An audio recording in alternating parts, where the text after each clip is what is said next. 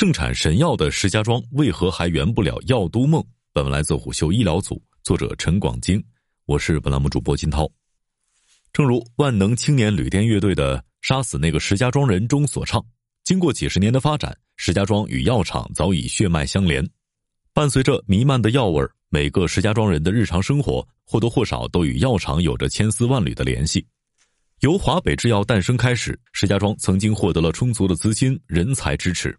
通过当地企业的努力，也形成了相对完整的制药产业链，可谓是拿到了一手好牌。然而，时过境迁，任何好牌都不可能打一辈子。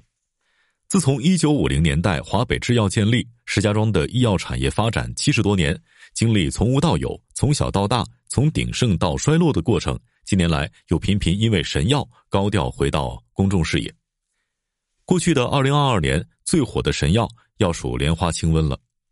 以岭药业近期公布了可圈可点的二零二二年年报，净利润增幅明显，可想而知，莲花清瘟是其中主力。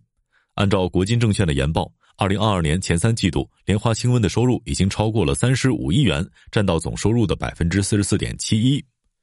在销售成绩的背后，以岭药业所在的石家庄这座老牌的医药名城也重新走到台前。去年，在官方开出的涉及一百多种药物的囤药名单上，半数以上都能在石家庄的生产线上找到。除了老药，石家庄也在新药上持续发力。石药集团还在着力开发 mRNA 疫苗、口服小分子抗新冠病毒用药等对抗疫情的尖端武器。石家庄曾经是医药工业重镇，在过去四十年的快速发展中，他们曾经辉煌，又逐渐落伍。在疫情期间，一切新冠概念药品全部失灵。传统感冒药成为了国人的保命符，石家庄这个老药都更是显示出其可靠的一面。如今，这个老牌药都也正在讲一些新的故事。本期我们就梳理一下这个老牌药都的崛起，告别抗疫药都光环。石家庄医药产业现在怎么样了？除了莲花清瘟，石家庄医药产业还有哪些辉煌呢？在二零二二年，石家庄多次冲上热搜，有一组数据令人惊讶。春节前的一次国务院联防联控机制发布会上，工业和信息化部党组成员、总工程师、新闻发言人田玉龙的介绍：一月一号到一月十七号，全国布洛芬对乙酰氨基酚的供应总量达到了五十一点四亿片，每天的产能超过两亿片，日产量一点九亿片，日产量和供应量都达到了十二月初的四倍以上。而石家庄的制药业则是这两款药的供应主力。另据国金证券的预测，二零二二年以岭药业的莲花清瘟总销售额可能超过六十五亿元。而在七十年前，莲花清瘟还是两张尘封的老药方，青霉素才是真正的救命神药。中国神话传说当中有很多起死回生的灵丹妙药，青霉素则是现代意义上的灵药。自一九二八年在英国科学家的实验室诞生以来，青霉素已经挽救了亿万生命，人类的平均寿命都延长了十五岁左右。后来，人们把青霉素与原子弹、雷达一起并称为第二次世界大战期间的三大发明。然而，在上世纪四十到五十年代，也就是青霉素真正进入工业化生产之初，全球生产青霉素的产能都很低。在中国，本土企业每年只能产几十公斤，远远满足不了需求。因此，当时青霉素的价格也非常昂贵，有一支青霉素约等于零点九克黄金的说法。一五期间，石家庄就凭借着得天独厚的地理优势，华北平原腹地，充足粮食供应，特别是抗生素主要原料玉米，没有极寒的天气，适宜微生物生长，充沛的地下水源可供生产之用，还毗邻首都，科技交流、人才引进方便等，在竞争中胜出，成为抗生素生产的天选之地。一九五三年，共和国医药长子华北制药在这里开始筹建，一九五八年正式投产。这家举全国之力建成的药厂，花费了七千五百八十八万元。在整个工程中，除了抗生素厂，还有淀粉厂、玻璃厂等，这些也是石家庄医药产业发迹的基石。淀粉厂高达七十六米的淀粉塔，后来还成为了石家庄的地标性建筑。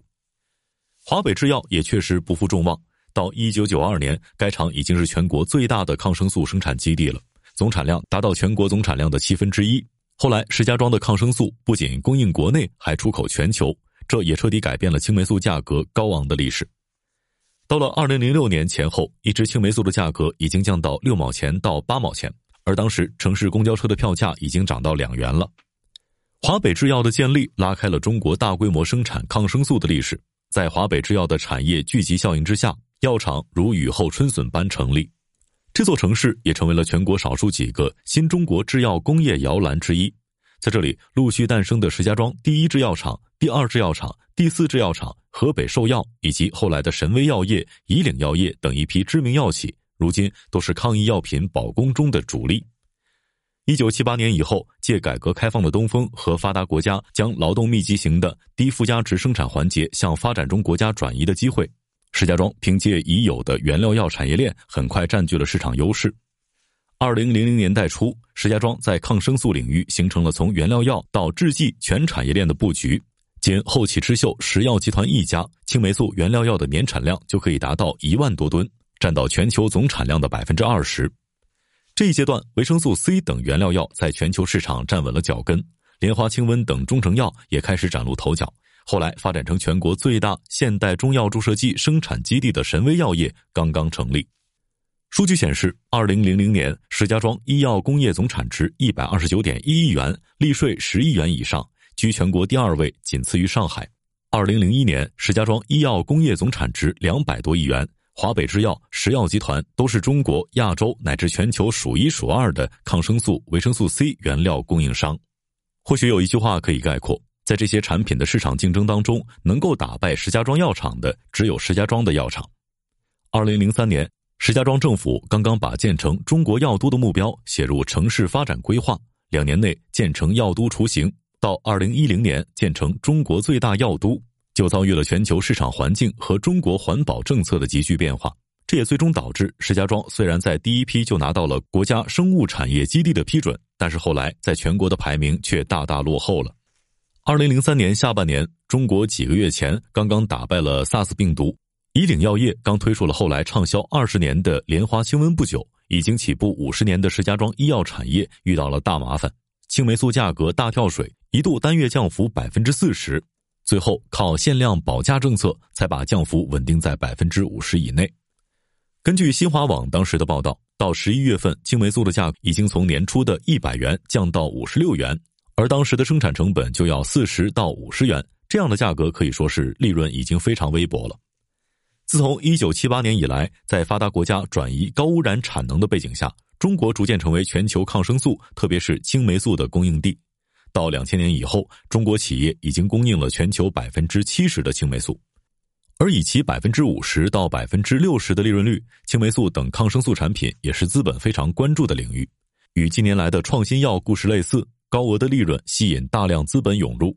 而在当时，青霉素等抗生素的生产难度已经不高，短期内大量上马的生产线导致了供应过剩。前述新华网报道显示，二零零三年青霉素产量达到三点四万吨。刨除出口的1.1万吨，国内1.5万吨的需求，当时行业预计至少还有8000吨青霉素是无法消化的，主要压在出口上了。这也最终导致了全球范围内的第六次青霉素价格大战，青霉素价格降到新低。在此基础上，国内抗生素生产巨头都受到了不同程度的冲击，其中华北制药当年净利润大幅降了百分之八十以上。石药集团在香港的上市公司中国制药，因为利润太低，差点被要求退市。这实际上已经把靠抗生素原料药起家的石家庄老药企逼到了转型的悬崖边上。后来的事情显示，青霉素大降价只是个起点。二零一二年之后，国家层面又从临床使用环节出手，发布限抗令。二零一六年以后，再次提高环保要求。这些操作之下，石家庄医药产业虽然也转向了制剂为主的发展模式，但是也受到了一系列重创。二零一四年，华北制药营收下滑近百分之十，总收入降至两百亿元以下。二零一五年又进一步降到一百五十二亿元，至此，这艘从上世纪五十年代就下水起航的医药航空母舰彻底落伍。同期，根据第三方前瞻产业研究院报告。二零一四年、二零一五年，以石家庄为主的河北医药经济整体虽然还保持平稳增长，但是工业增加值增速回落，同时主营业务收入和总资产指标增幅低于全国平均增速。到二零二零年，河北省生物医药产业在全国的排名已经从二零零零年的全国第二落到了全国第十四名，被山东、江苏等省份狠狠地抛在了后面。关于石家庄冲击药都失败的原因。过去十几年里，很多学者、医药行业人士、媒体人士都有各种各样的分析，其中最关键的一点还是改革速度迟缓，没能及时扭转原料药为主的产业结构。过去二十年，中国医药产业实现了快速发展，中国也摆脱了缺医少药的境况。原料药也就是制药产业的源头，其实是化工原料，门槛相对较低，利润也低，在市场饱和甚至过剩的情况下，能够给企业带来的增长空间越来越小了。相比之下，下游的制剂，也就是日常患者最终使用的药品，占据了整个产业链利润分配的大头。而且，原料药是典型的高耗能、高耗资源、高污染、附加值低的产业。曾有行业人士统计，每生产一吨青霉素就要用水五百吨左右，生产一吨维生素 C 耗水量达到二百多吨。虽然原料药出口可以有百分之五十到百分之六十的利润，污染却是百分之百全部留在中国。这也决定了这样的发展只能是暂时的，更何况这个投入产出比极低的产业，因为有眼前的利益，已经成为了恶性竞争的战场。根据经济参考报的消息，到二零零七年，中国青霉素原料药总产能达到七万吨，而全球每年的需求量才五万吨，即便是百分之九十都出口，还是有很大的余量。二零零五年以后，国家发改委就开始限制“三高”产业发展了，青霉素原料药就在其中。到二零零八年，中国更是颁布了制药工业污染排放标准，要求以三年为过渡期，提高原料药门槛，全面治理污染问题。这其实已经释放了医药产业向上游转移的信号，而且效果很快显现。国家药监局南方医药经济研究所统计数据显示，二零零九年化学原料药销售增幅百分之八点三，已经远低于化学药制剂和生物药制剂百分之十九点九甚至百分之二十以上的增长。利润方面，化学原料药更是当时中国医药产业中唯一的负增长领域。但是，石家庄的医药产业由于国企占比高，多为大型企业，尾大不掉，最终没能及时转型，在这一轮升级改革中饱受重击。事实上，对于中国医药产业逐渐从下游原料药转向上游的制剂、技术门槛较高的仿制药、创新药的趋势，老药厂的掌舵人早有预判。石药集团董事长蔡东辰早在二零零四年接受《医药经济报》采访的时候就提到，石药集团原料药为主的营收模式势必会受到国际价格波动的牵连，未来的发展必须依靠新药研发。华北制药也是从一九九零年代末开始进军生物医药了，他们的乙肝疫苗、重组人员抗狂犬病毒单抗也是从那个时候开始研发。从时间轴上看。这一时期也正是恒瑞医药、齐鲁制药等民办药企转向创新药研发的关键时期。早期回国的创新药企创始人丁烈明、鲁先平也相继创立了贝达药业、微新生物。只可惜，在市场转型的新赛道上，相比更加灵活的小企业，老牌大药厂船大难掉头，反而没能很好抓住商机。从投资市场认可情况看，石家庄的龙头石药集团营收连年增长，营收也在两百亿元以上，但是市值只有一千多亿元。同期，江苏的龙头企业恒瑞医药营收、净利润都在下滑，年收入也在两百亿元左右，市值超过两千七百亿元，是石药集团两倍还多，巅峰时期甚至超出五六倍。不过，二零一八年以来，医改进入了新的阶段。集采、重点监控等新政都在改变中国医药市场的游戏规则。恒瑞医药们赖以起家的 Me Too 类新药，快速跟随仿制药，不再是医药产业发展的利润来源。到二零二零年，中国医药产业出现了罕见的负增长，新药研发已经驶入与国际接轨的快车道。从这个意义上来讲，无论是华北制药、石药集团这样的老药厂，还是恒瑞医药这样的昔日新贵，又站到同一起跑线上。这一次，石家庄医药产业能抓住机会吗？如今，生物医药已经成为全球医药市场竞争的主战场。据数据显示，全球开展的两万多项新药研发当中，有百分之二十点八来自中国，这个数量仅次于美国。在国内仿制药利润已经压到冰点的情况下，包括石家庄制药企业在内的整个医药行业又面临着巨大的转型压力。这一次，谁能够研发出全球都能接受的创新药，才能有未来。在药企普遍不擅长研发的情况下，石家庄确实已经有了崛起之势。以石药集团为例，二零二二年以来，这家公司在新药研发领域的爆发，让中国医药界感到震惊。从该公司的公告看，仅二零二三年春节前后的一个多月时间里，石药集团就拿下了十个新药的临床批件，其中包括了新冠小分子药、肿瘤新药、骨关节炎等适应症。其中还有在美国开展的项目。根据该公司的公告，未来五年将有三十多个创新药、新型制剂产品以及六十多种仿制药上市。从收入情况来看，这家最初由四家公司联合而来的药企，在过去近二十年的时间里，保持了营收稳步增长的势头。到二零二一年，营业收入达到二百七十八点六七亿港元，净利润超过五十六亿港元。从目前的势头来看，二零二二年收入有望超过三百亿港元。不过，目前主要收入来源上看，石药在赚钱的产品仍然主要是丁苯酞和仿制药。从目前情况看，丁苯酞的化合物已经于二零二一年过了专利保护期，其市场也面临来自于仿制药的竞争。而在仿制药领域，销售额好的首仿药也势必迎来更多的竞争者。受集采等新政的影响，利润摊薄只是时间问题，这就急需有新的产品推出。毫无疑问，石药集团是重视研发的。早在一九九零年代，石药就开始研发丁苯酞了，最终投入金额达到三点五亿元，耗时十二年。彼时，全国数千家药企研发投入总和才三十亿元，这对很多急着赚钱的药厂来说是不可想象的。后来，丁苯泰也确实不负众望。然而，时过境迁，在新药研发进入硬碰硬、拼杀阶段的今天，这样的财富故事还能够重新上演吗？